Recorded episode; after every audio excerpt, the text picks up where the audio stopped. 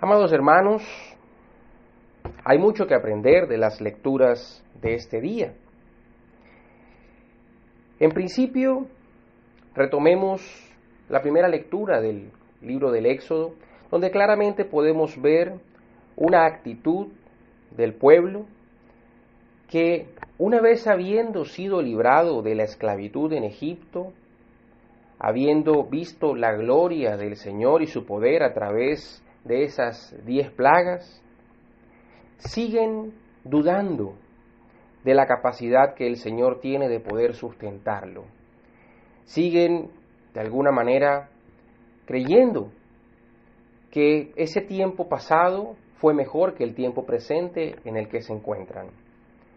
Llegan de alguna manera a concluir en sus mentes y en sus corazones que estaba mejor en Egipto, cuando podrían de alguna manera satisfacer esos placeres eh, de la carne, como esas comidas copiosas, como esas ollas de carne que ellos mismos mencionan, y que de alguna manera, habiendo salido de Egipto, pues no podrán volver a eso, no podrán nuevamente sentir esa, ese placer, esa plenitud, y empiezan a quejarse realmente con Moisés y Aarón, quienes son pues los designados por nuestro amado Dios para guiarlos y para comunicarles los mensajes divinos.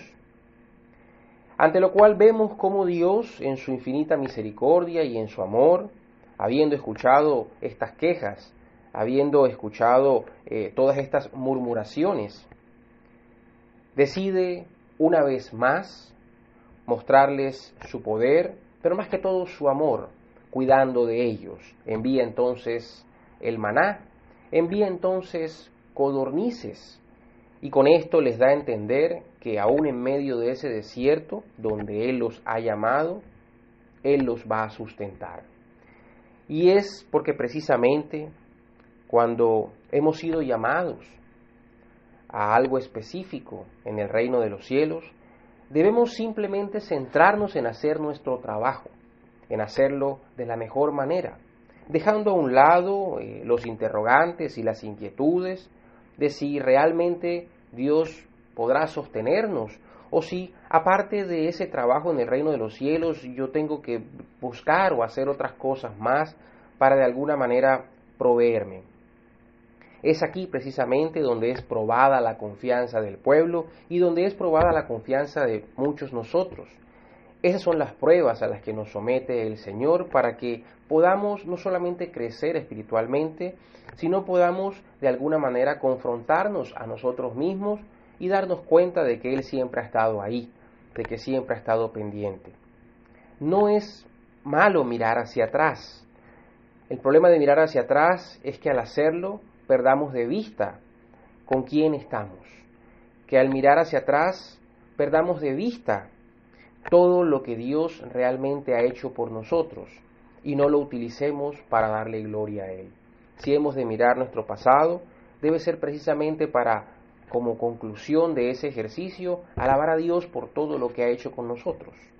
No para mirar qué nos hace falta, sino para mirar en cuánto hemos sido bendecidos en cuanto hemos sido atendidos por su infinito amor y misericordia. Así que el pueblo continuó quejándose, recibió eh, los alimentos diariamente y tristemente iba a seguir sucediendo, iba a seguirse quejando, iba a seguir viendo milagros y quejándose después de cierto tiempo. Y tristemente esta es la actitud de muchos de nosotros, de muchos cristianos, que día con día Pareciera que no viéramos nunca la mano del Señor en nuestra vida y nos quejáramos por eso. Pero hay que resaltar lo importante y es que de alguna manera cuando el Señor eh, se ocupa de nuestras vidas, de proveer para nosotros el vestido, de proveer para nosotros la comida, de proveer todas aquellas cosas que Él sabe que necesitamos porque precisamente es el creador el que sabe que necesita su creación, Debe haber un propósito entonces a fondo. Y es claro, si alguien eh, en, nuestro, en nuestra vida, por ejemplo, nuestros padres, eh, se dedican a darnos todo lo necesario es con un fin específico, es que podamos eh, determinar o, tomar el tiempo de nuestra vida para enfocarlo en algo. Haciendo una comparación con la vida, por ejemplo, de un estudiante, en la mayoría de los casos sus papás se dedican a darle toda la provisión necesaria y el único trabajo que él tiene que realizar es simplemente estudiar. Por eso se le entrega todo lo demás, para que no se desconcentre, para que pueda realmente apuntar a sus objetivos y quedarse ahí. Es importante, amados, entender que el cristiano debe ser constante en el trabajo por el reino de los cielos. No puede ser simplemente algo que va y viene, debe haber una constancia, porque el producto de esa constancia es precisamente lo que Dios busca de nosotros. Por eso se encarga de proveernos el resto.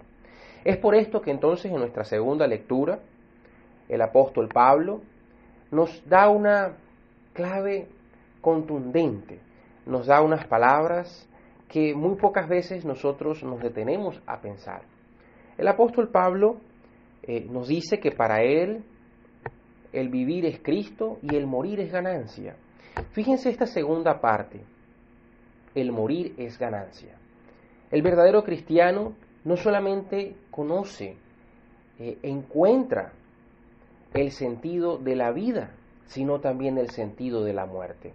Por eso la muerte no asusta al cristiano, porque como el apóstol Pablo lo dice, implica estar con Cristo, implica realmente ir a la presencia de Él y eso es absolutamente la mayor ganancia que el cristiano puede tener, estar nuevamente en comunión plena y absoluta con su Señor.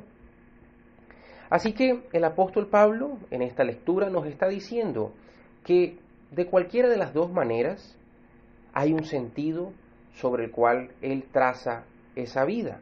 Y por eso Él se enfoca en el reino de los cielos y Él dice, lo más posible es que yo me quede todavía acá porque es necesario seguir trabajando por el reino de los cielos.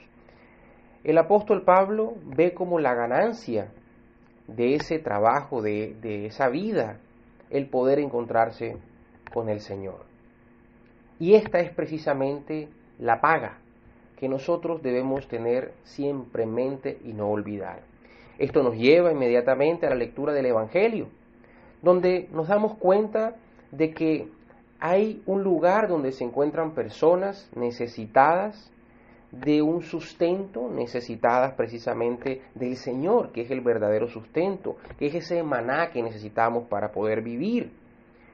Y este Señor en su infinita misericordia sale cada cierto tiempo a buscar trabajadores para sus terrenos, para su viña, porque el Señor siempre está atento y siempre está a la espera de que nosotros podamos ir a trabajar en ese reino de los cielos. Siempre está buscando la manera de llamarnos, de invitarnos. Y precisamente en un día de trabajo, el Evangelio nos relata que el Señor sale en la primera hora, que el Señor sale en la hora tercia, que el Señor sale en la hora sexta, que el Señor sale en la hora nona, que precisamente son las horas en las que eh, normalmente se realizan esas, esas oraciones diarias en la liturgia de las horas. Y también sale faltando quizá una hora para que termine la jornada. Y sigue contratando personas, sigue necesitando obreros. ¿Para qué? Para que vayan a recoger la mies. Por eso el Evangelio nos dice que la mies es mucha, pero los obreros son pocos. El Señor necesita obreros para el reino de los cielos y tristemente cada día pareciera que son más escasos. Pero es importante resaltar que imagínense ustedes estar esperando todo el día, desde la primera hora quizás hasta la hora eh, nona, estar esperando ser contratado. De alguna manera eh, en esto, en el simple hecho de que el Señor vuelva otra vez a llamar, vuelva y continúe contratando, debemos también poder evidenciar no solamente la necesidad de obreros para el reino de los cielos, sino al mismo tiempo la necesidad eh, de, de esa misericordia del Señor que está ahí esperando por llegar y tocar nuestros corazones y de alguna manera conducirnos a ser esos obreros bien pagados del reino de los cielos. Porque ¿Quién realmente esperaría ser contratado faltando una hora para que finalice la jornada laboral? Y mucho menos quién esperaría una buena paga faltando casi el último momento.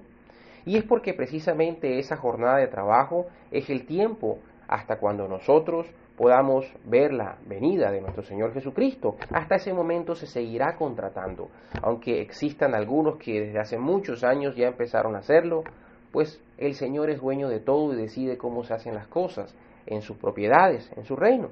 Viéndolos dice el Evangelio, Él puede hacer con lo suyo como a Él le apetezca. ¿Y quiénes somos nosotros para, de alguna manera, confrontarlo o decirle que está equivocado? O pensar incluso que lo está.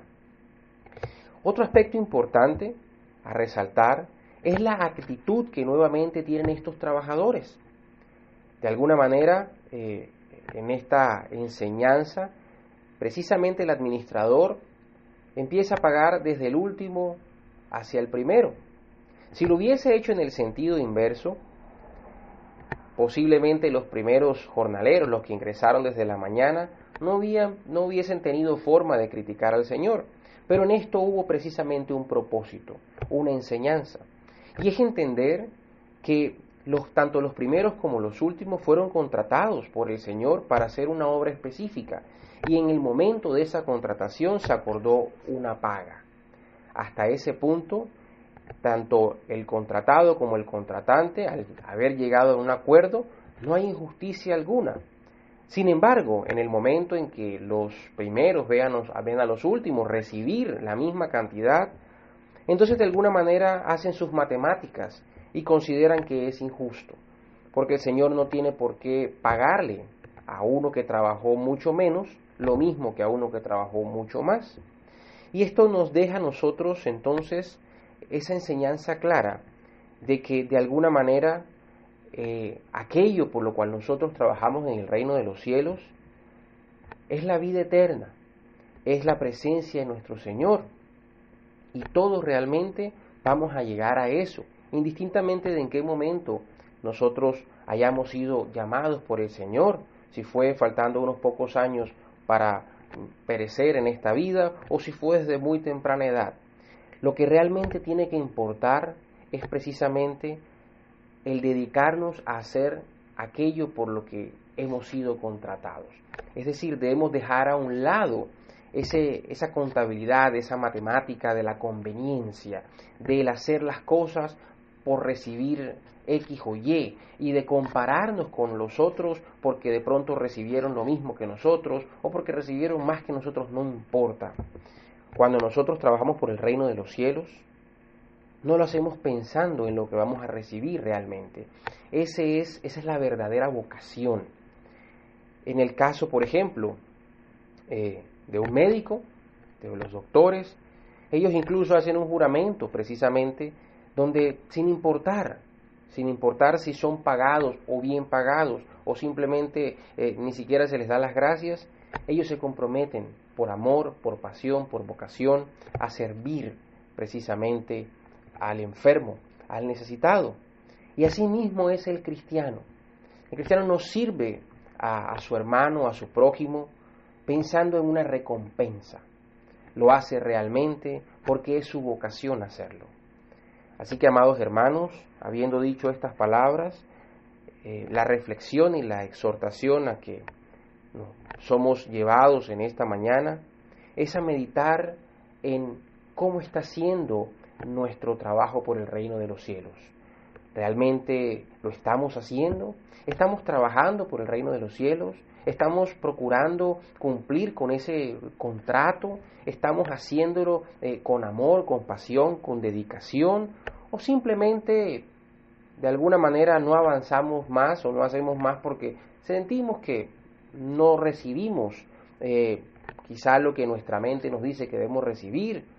Porque Tristemente, eh, muchas personas han visto en el Evangelio una especie de, eh, de intercambio de bienes y servicios.